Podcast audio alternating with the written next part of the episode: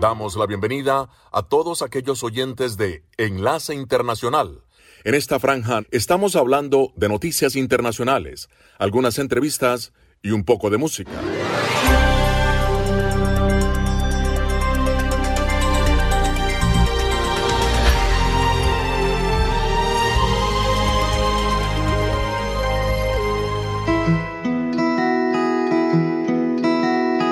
Si tiene la certeza de que está haciendo lo correcto, nada ni nadie podrá detenerlo. Si está absolutamente convencido del verdadero valor de sus esfuerzos, tendrá el coraje y la perseverancia para llevarlos a cabo hasta el final. Creer en lo que está haciendo no solo es importante, fundamentalmente lo es todo. Si no fuese así, no tendría posibilidad de conseguirlo, porque cualquier cosa que llegase a obtener viviendo una mentira terminaría careciendo absolutamente de sentido. Ser fiel a los más elevados valores no siempre es fácil. Ser honesto con su verdadero ser, fiel a lo que sabe que está bien, generalmente es bastante difícil. Pero aún así, es la mejor opción posible. Cuando decide ir en contra de aquello que sabe que es lo correcto, solo por conseguir la conveniencia pasajera del momento, lo que obtiene son beneficios triviales y efímeros. Opte en cambio por vivir cada instante siendo fiel a los valores más elevados que conoce.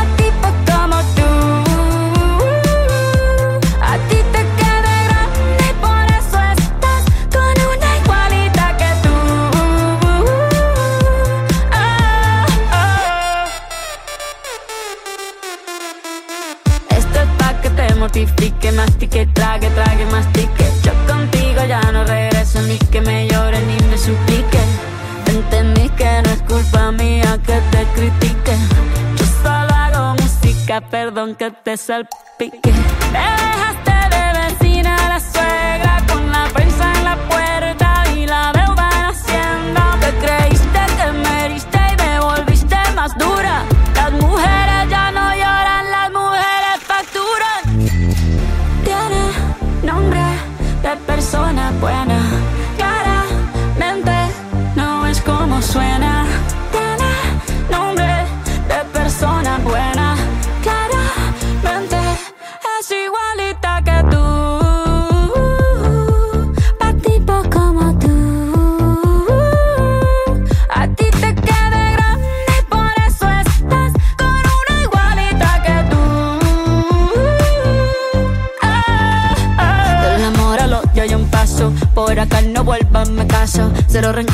Yo te deseo que te vaya bien con mi supuesto reemplazo. No sé ni qué es lo que te pasó. Estás tan raro que ni te distingo. Yo valgo por dos de 22. Cambiaste un Ferrari por un Twingo. Cambiaste un Rolex por un Casio. Vas acelerado, dale despacio. Ah, mucho gimnasio.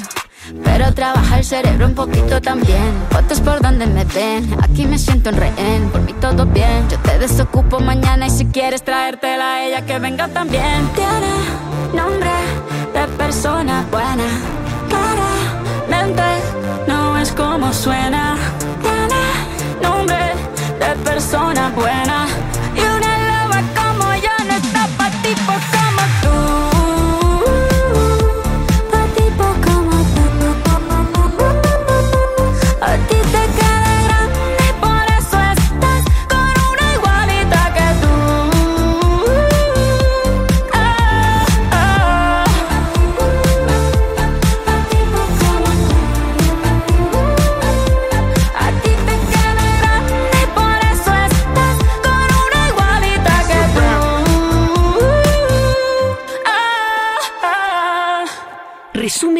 Noticias para hoy.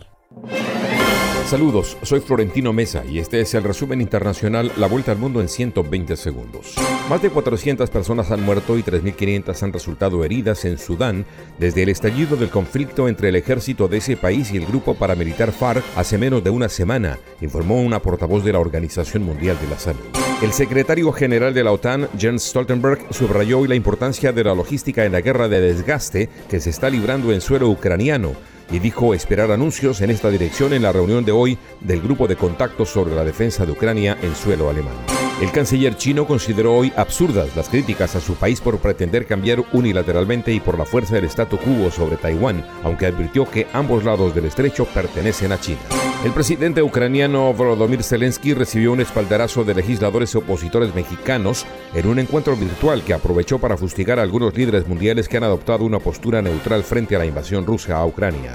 El alto representante de la Unión Europea para Asuntos Exteriores, Josep Borrell, aseguró que la postura del bloque sobre Nicaragua está muy clara y que las medidas del régimen de Daniel Ortega contra su nuevo embajador en el país latinoamericano en respuesta a su petición de democracia no los va a callar. El presidente de Colombia, Gustavo Petro, aseguró que su homólogo de Estados Unidos, Joe Biden, apoyó la idea de que las naciones endeudadas puedan recibir un alivio de sus deudas públicas a cambio de implementar acciones para afrontar la crisis climática.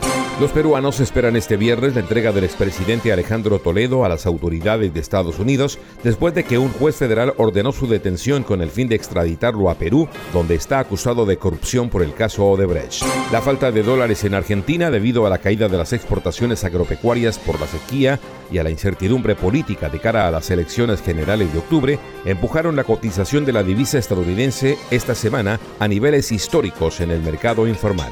Esta fue la vuelta al mundo en 120 segundos. Enlace Internacional.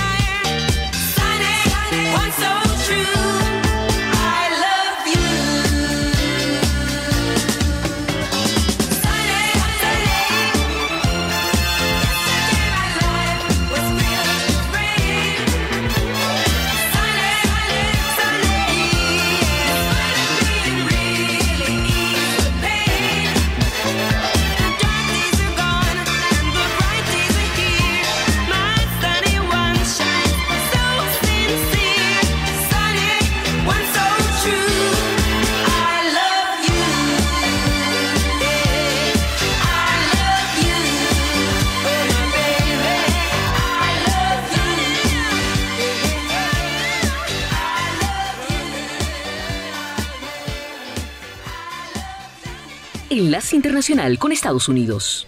La presidenta de la Reserva Federal de Cleveland, Loretta Mester, dijo este jueves que aún quedan por delante más alzas de las tasas de interés, al tiempo que señaló que la agresiva medida de aumentar el costo de los préstamos durante el último año para sofocar la alta inflación está llegando a su fin.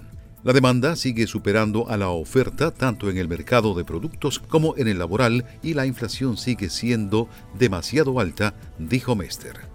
El nerviosismo de los mercados por el límite al endeudamiento de Estados Unidos elevó este jueves el costo de asegurar la exposición a sus obligaciones hasta el nivel más alto en más de una década, mientras que JP Morgan advirtió de un riesgo no trivial de impacto técnico de los bonos del Tesoro los esfuerzos del gobierno estadounidense por elevar el techo de deuda de 31,4 billones de dólares de la mayor economía del mundo han provocado el nerviosismo en los mercados financieros mundiales, señalan expertos. Fuertes tormentas que incluyeron tornados, vendavales y granizo pasaron el miércoles por zonas del centro de Estados Unidos y dejaron al menos dos muertos, además de varios heridos, casas destruidas y miles de personas sin electricidad. El Servicio Meteorológico Nacional empezó a emitir advertencias de tornados y fuertes tormentas eléctricas el miércoles por la tarde para Oklahoma, Kansas y Iowa y recomendó a la gente que se buscara protección. La Cámara de Representantes de Estados Unidos, liderada por los republicanos, aprobó este jueves un proyecto de ley que prohíbe a las escuelas y universidades que reciben fondos del gobierno federal permitir que los deportistas transgénero cuyo sexo biológico asignado al nacer sea masculino compitan en equipos deportivos de niñas o mujeres. Es poco probable que la ley, aprobada por una votación de 219 a 203, avance más porque el Senado, liderado por los demócratas, no lo apoyaría y la Casa Blanca ya anunció que el presidente Joe Biden la vetará. El nuevo cohete gigante de SpaceX despegó para su primer vuelo de prueba el jueves, pero explotó minutos después de salir de la plataforma de lanzamiento y se estrelló en el Golfo de México. La compañía de Elon Musk tenía como objetivo enviar al cohete Starship de 120 metros un viaje alrededor del mundo desde el extremo sur de Texas, cerca de la frontera con México. No llevaba personas ni satélites. Los Foo Fighters anunciaron que preparan un nuevo álbum, el primero desde la muerte del baterista Taylor Hawkins. Los rockeros dijeron en un comunicado que el próximo disco de 10 canciones, But Here We Are, pero aquí estamos y seguimos, será una respuesta brutalmente honesta y emocionalmente cruda a todo lo que Food Fighters sufrió durante el último año. Enlace Internacional.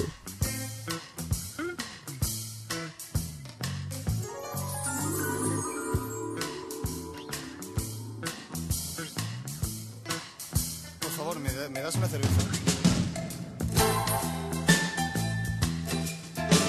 Dame una cerveza.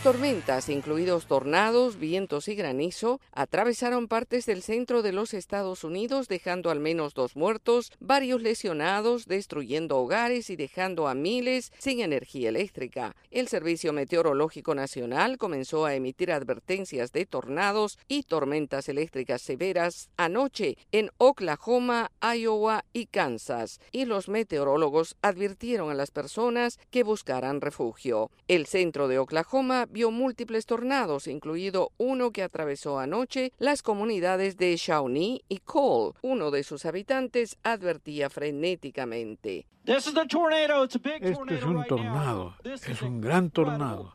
Esto es increíble. Estamos bien. El tornado aquí a la izquierda se mueve extremadamente lento. Becca Inman, dueña de una pizzería, relataba la experiencia que vivió junto a sus empleados. Mi prioridad era mantener a todos a salvo, así que los llevé hacia el fondo de la tienda y luego hubo mucha conmoción. La gente comenzó a ponerse un poco frenética y yo solo les pedía que se calmaran y les decía que este era el lugar más seguro para quedarnos. Las autoridades dijeron que al menos dos personas murieron en el pequeño pueblo de Cole, en el condado de McLean, a unos 41 kilómetros al sur de la ciudad de Oklahoma. También hubo lesiones que iban desde cortes y contusiones hasta algunas personas que requirieron hospitalización, aunque las cifras no están claras de inmediato ya que cientos de personas se desplegaron en las operaciones de búsqueda. Líneas eléctricas y árboles fueron derribados, buzones de correo volaron y se evidenció casas y otros edificios que resultaron gravemente dañados o destruidos. La Universidad Bautista de Oklahoma en Shawnee y un aeropuerto sufrieron daños antes de que el tornado se alejara y se debilitara. En el pico del clima severo, más de 23.000 clientes se quedaron sin electricidad en todo Oklahoma. Según informes de estaciones de televisión, varios residentes continúan atrapados en sus refugios subterráneos y los equipos de emergencia están usando GPS para encontrar direcciones. Dos personas en la ciudad de Cole sobrevivieron la tormenta en una alcantarilla y no resultaron heridas, según dijo la estación de televisión. Enlace Internacional con la Música.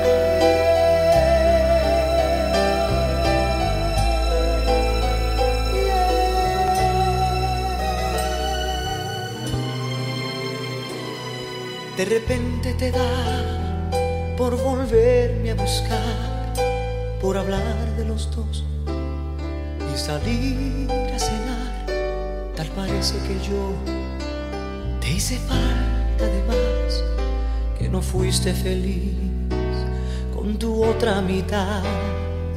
De repente te da por volver a sentir quién es el que en verdad sabe hacerte feliz, pero se te olvidó y al marcharte de aquí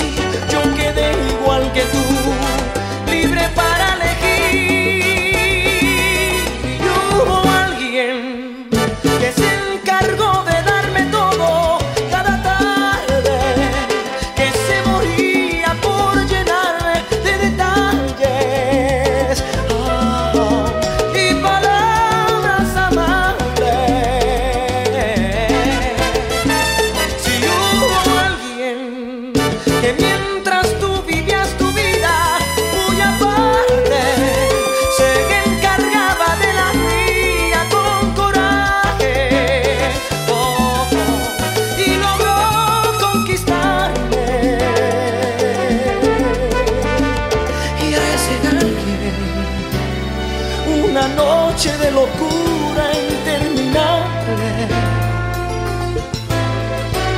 Le entregué mi cariño, mi cuerpo, mi alma, mi mente y mi ser, como tú ya no sabes.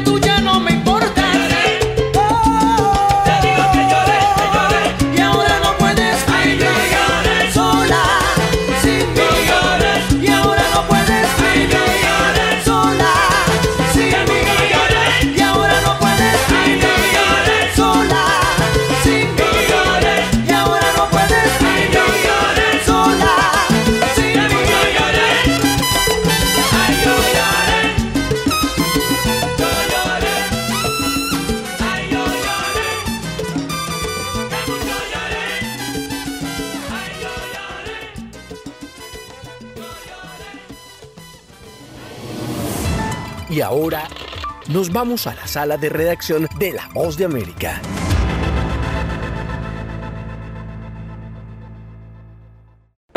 2030 se espera que en América Latina habiten más personas mayores de 60 años que menores de 15, según varios estudios que analizan los aspectos del envejecimiento y la salud de las personas mayores de la región realizados por la Organización Panamericana de la Salud, la OPS. Aunque la esperanza de vida regional para ambos sexos aumentó en tres años entre 2000 y 2019, los latinoamericanos viven con problemas de salud entre 9 y 12 años y para conocer más a fondo esta situación, la Agencia de las Naciones Unidas realizó varios estudios donde especifica que la esperanza de vida en 2019 alcanzó los 77,2 años. Durante la presentación del informe La década del envejecimiento saludable en las Américas, el director de la OPS, Jarbas Barbosa, explicó. Las personas que han envejecido o envejecem nesse tiempo han avançado em seu curso de vida em um contexto plagado de grandes desigualdades que han influído en ese curso de vida.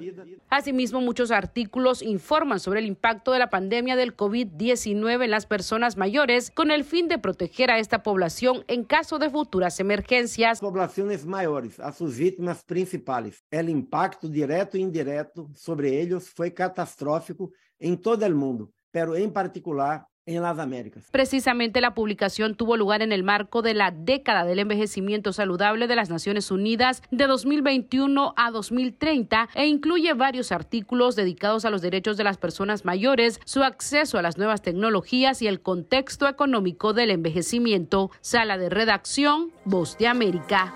Enlace Internacional.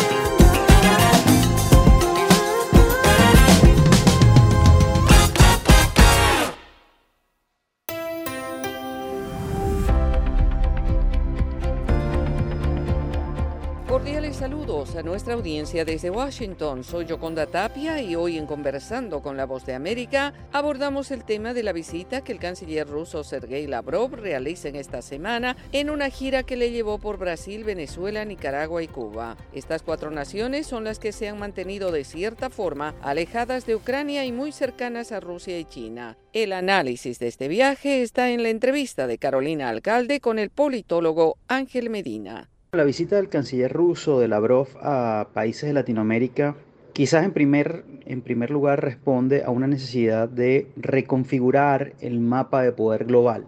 Pisar suelo latinoamericano indica que, mm, y el primer mensaje que quisieran construir los rusos es que no todo Occidente o no toda América Latina está alineada con los Estados Unidos. Y eso desde el punto de vista de opinión política o de política y sobre todo en el marco de las Naciones Unidas tiene, pudiera tener un peso importante. Quizás ese es como la primera objetivo de esta visita. El segundo quizás tiene que ver con en el marco de una visión a, corto y mediano plazo, llegar a estos países para fortalecer alianzas comerciales que permitan no solamente darle un respiro a, las distintas sanciones a las cuales ha sido objeto eh, Rusia, sino también tener canales de comercialización y canales y rutas que permitan conectar el mundo. Quizás ese es el segundo objetivo. Y un tercer objetivo, creo, eh, y esto aquí radica un poco en los países que está visitando, un tercer objetivo es Brasil.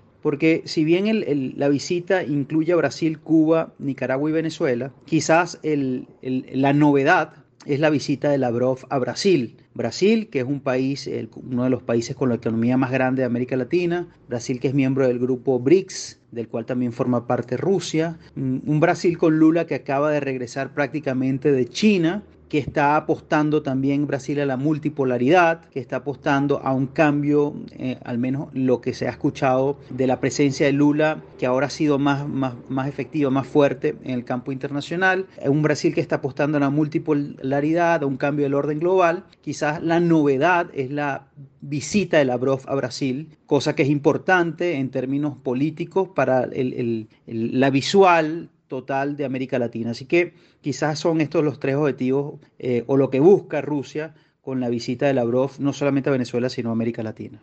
La visita del canciller ruso ocurre días antes de la cumbre internacional sobre Venezuela, justo en medio de la visita del presidente Gustavo Petro a Estados Unidos, que además habla de levantar sanciones. ¿Qué papel podría jugar Rusia en medio de este tablero en donde parecieran haber varios movimientos a la vez, especialmente en cuanto al acercamiento entre Venezuela y Estados Unidos por la crisis energética debido a la invasión de Rusia a Ucrania? Sí, sin duda, la visita del canciller ruso a América Latina se da días antes de que se ocurra la cumbre internacional sobre Venezuela que está organizando el gobierno de Gustavo Petro en Colombia. Más allá de si esto fue organizado o no, si quien, previamente organizó las visitas o si esto está en coordinación, la visita de Lavrov sin duda va a tener un impacto eh, sobre la cumbre internacional porque esta es una cumbre que, parafraseando lo que ha dicho al menos el embajador de Colombia en Venezuela, Benedetti, casi que se va a centrar en mm, las exigencias que ha puesto siempre sobre la mesa eh, Maduro y quienes están en el poder, no solo en México, sino en el mundo, sino que esta cumbre va a versar sobre la eliminación total de, de las sanciones que pesan de Estados Unidos sobre Venezuela y especialmente sobre los dirigentes políticos en Venezuela. Uno quisiera, hubiese querido que esta, esta cumbre fuese un poco más amplia que simplemente las exigencias o peticiones de Maduro, que realmente fuese una cumbre sobre Venezuela, no sobre el gobierno de Maduro. Pero bueno, al final esta visita de Lavrov sí va a afectar, quizás va a afectar no solamente las posiciones de los invitados a esa cumbre, de los países que asistan, sino que va a afectar también la posibilidad de que este planteamiento de eliminación total de sanciones pueda tener mayor vigor o mayor vigencia, pueda tener mayor espacio. Igual esperemos a ver qué qué sucede, cómo se plantea esto, quiénes vienen, eso va a depender también de quiénes sean la representación de los distintos países, pero creo que es un mal momento. La visita de Lavrov mm, creo que quizás impacte de manera negativa en esta cumbre internacional. Era el politólogo venezolano Ángel Medina analizando la gira del ministro de Relaciones Exteriores de Rusia a cuatro naciones latinoamericanas y el impacto que tendrá en varios temas. Esto fue Conversando con la Voz de América.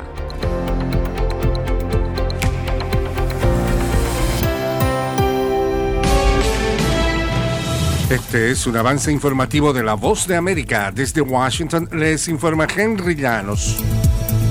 El canciller de Rusia, Sergei Lavrov, concluyó su gira por América Latina con miras a fortalecer alianzas en el hemisferio. Nos informa Donaldo Hernández. En su encuentro con el presidente Daniel Ortega en Managua, el canciller ruso reconoció que el gobierno de Nicaragua ha sido uno de los promotores para que Moscú fortalezca sus relaciones con Latinoamérica. Valoramos mucho el apoyo de Nicaragua en nuestra promoción de relaciones con organizaciones de integración de América Latina. El diplomático señaló sobre la invasión de su país a Ucrania. Los países como Estados Unidos tratan de proliferar su hegemonía en los conflictos, como por ejemplo en Ucrania. Donaldo Hernández, Voz de América. La batalla entre Estados Unidos y los regímenes autoritarios se está moviendo más allá de los confines del ciberespacio y se desarrolla cada vez más en suelo estadounidense a medida que países como China e Irán atacan a disidentes y grupos minoritarios. Altos funcionarios de contrainteligencia del FBI advirtieron sobre nuevas tácticas y líneas que están siendo cruzadas por un número creciente de países, indicando que Estados Unidos ahora enfrenta un punto de inflexión al tratar de defenderse de la represión transnacional. Hollywood, Broadway, teatro, redes sociales, fotografía, estilos de vida, jazz, festivales y conciertos, premios a lo mejor del cine. Tres minutos con lo más destacado de la música popular estadounidense e internacional y las noticias del espectáculo. De todo un poco en el mundo del entretenimiento de lunes a viernes con un servidor Alejandro Escalona. Desde La Voz de América en Washington. El ente que organiza la elección en Venezuela definirá al candidato presidencial de la oposición. Inicia un proceso de consultas para evaluar los próximos pasos. Desde Caracas nos informa Carolina Alcalde. Luego de que el Consejo Nacional Electoral consideró inviable una serie de peticiones de la Comisión Nacional de Primaria de la oposición para obtener su asistencia técnica, el ente encargado de organizar la primaria presidencial opositora anunció que iniciará un proceso de consultas con los distintos sectores políticos y sociales que han acompañado el proceso para determinar cómo será llevado a cabo. Jesús María Casal, presidente de la Comisión Nacional de Primaria, admitió que por cuestiones de tiempo la consulta debe ser rápida. Sin embargo, subrayó que paralelamente seguirán adelante con los otros procesos que involucran la primaria. Carolina Alcalde, Voz de América, Caracas. El secretario general de la OTAN, Jens Stoltenberg, visitó Ucrania por primera vez desde la invasión rusa el año pasado, según indicó un funcionario de la alianza en un viaje muy simbólico que subraya el compromiso de la alianza con ayudar a Kiev a defenderse. El Kremlin se apresuró a advertir que no se debe que Ucrania se una a la OTAN. Rusia ha dado justificaciones diversas y cambiantes para la guerra y menciona a menudo la expansión de la alianza militar en dirección a sus fronteras. Este fue un avance informativo de La Voz de América.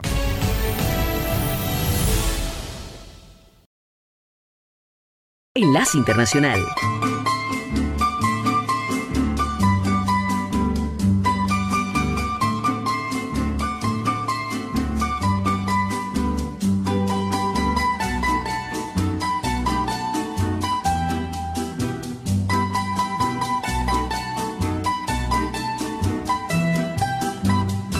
Ansiedad de tenerte en mis brazos, musitando palabras de amor.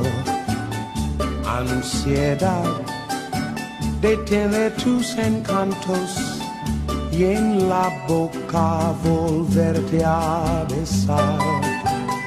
Ansiedad de tenerte en mis brazos, musitando palabras de amor. Ansiedad de tener tus encantos y en la boca volverte a besar. Tal vez esté llorando mis pensamientos, mis lágrimas son perlas que caen al mar y el eco adormecido de este lamento hace que esté presente en mi soñar. Quizás esté llorando al recordarme, estreche mi retrato con frenesí. Y hasta tu oído llegue la melodía salvaje y el eco de la pena de estar sin ti.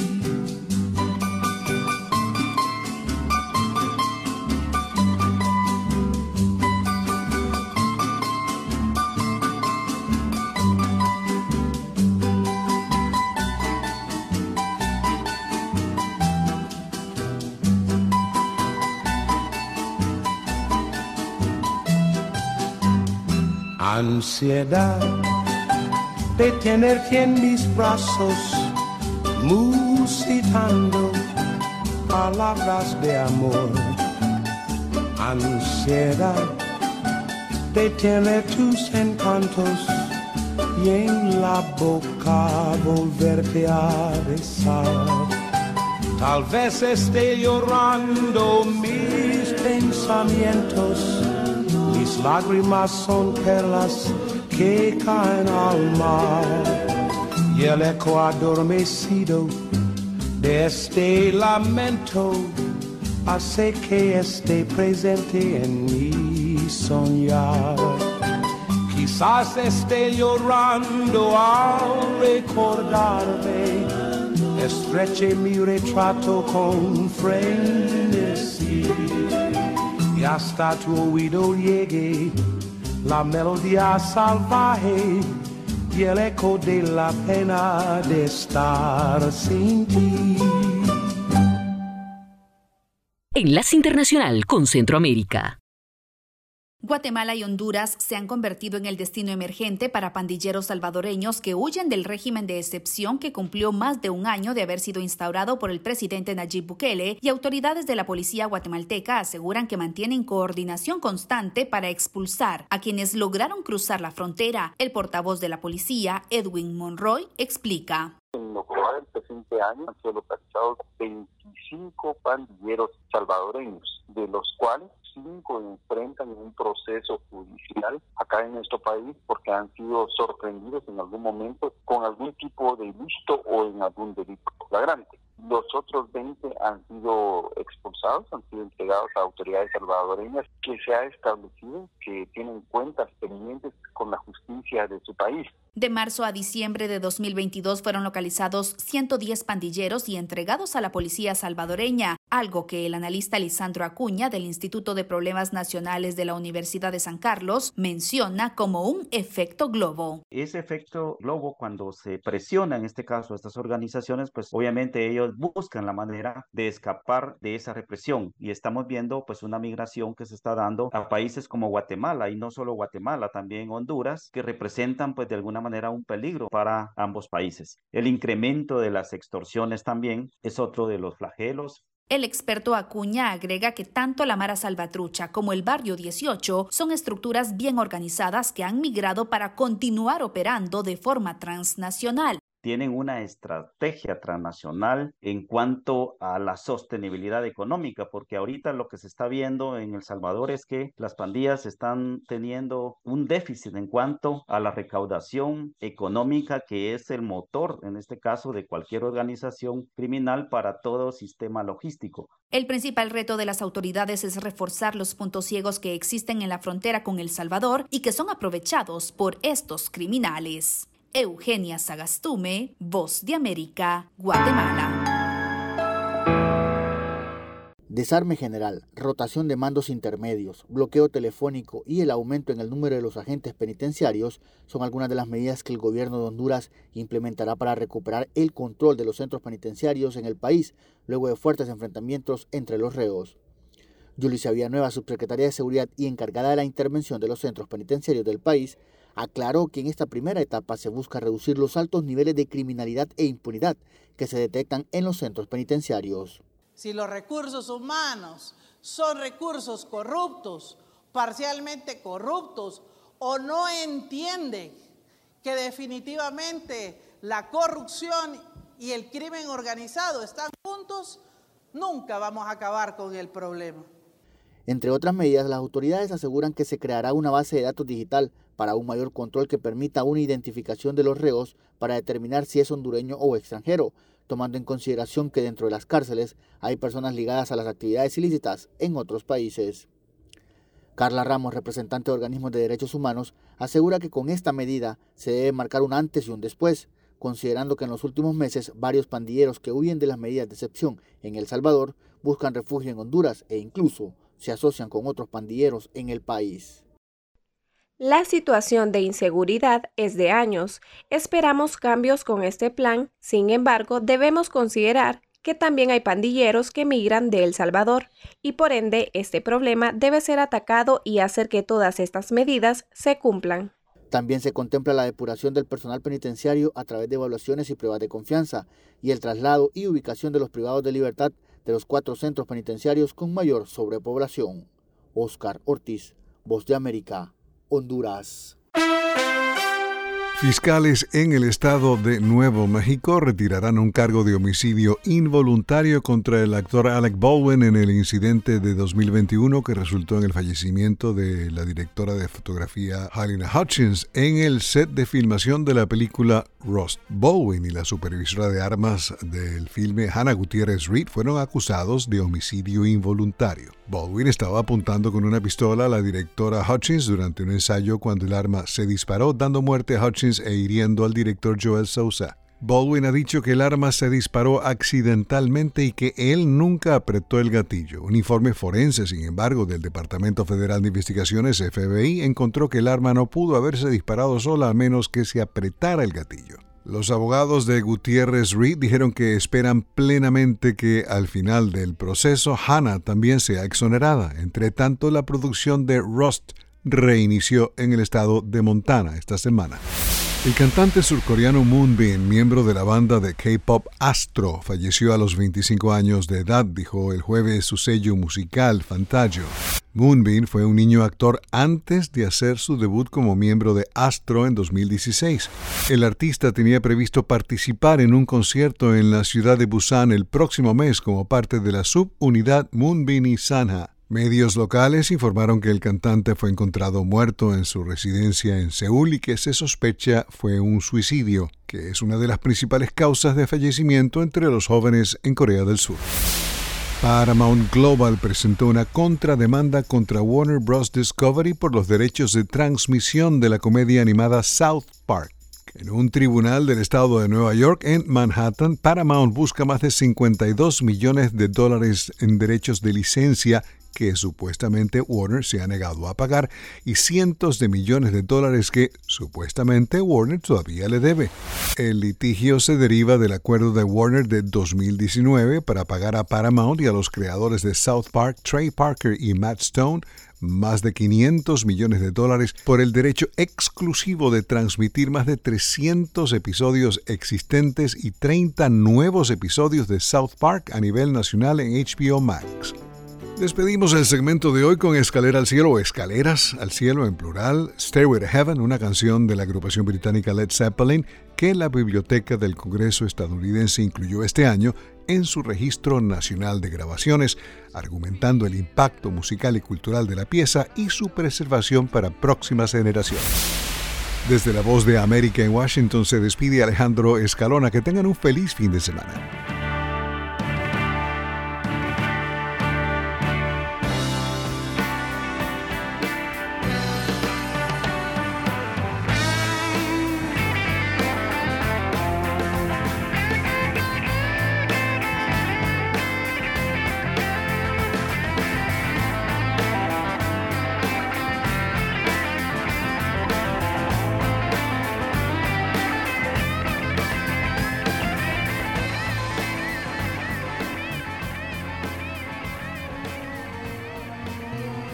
Enlace Internacional.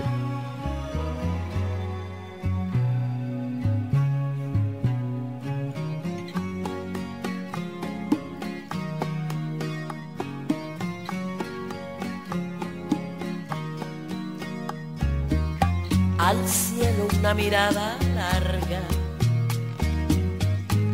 buscando un poco de mi vida. Mis estrellas no responde para alumbrarme hacia tu risa, olas que esfuman de mis ojos, a una legión de tus recuerdos, me roban formas de tu rostro, dejando arena en el silencio, te busco perdida entre sueños el ruido de la gente te envuelven en un velo, te busco volando en el cielo.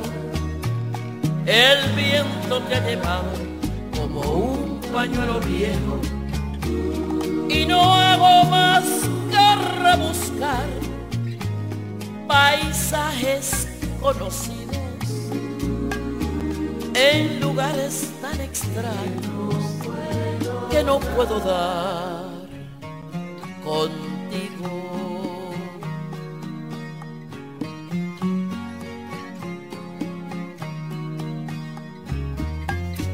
En cualquier huella te persigo, en una sombra te dibujo, huellas y sombras que se pierden. La soledad, la suerte no vino conmigo. Te busco perdida entre sueños. El ruido de la gente te envuelven en un velo. Te busco volando en el cielo. El viento te ha llevado como un pañuelo viejo. Y no hago más buscar paisajes conocidos en lugares tan extraños que no puedo dar contigo.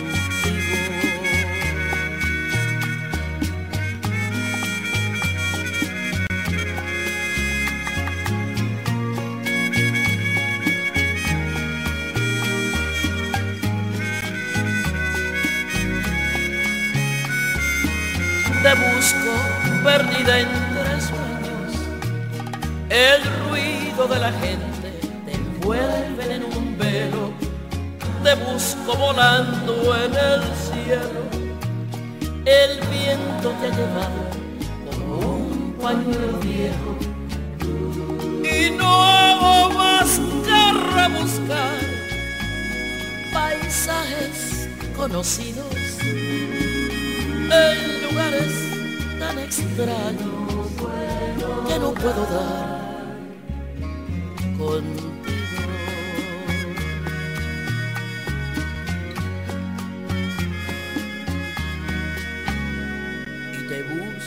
Enlace Internacional. Regresaremos mañana con noticias, entrevistas y buena música. Enlace Internacional, síganos en Twitter con arroba cdncall y en internet www.redradial.co.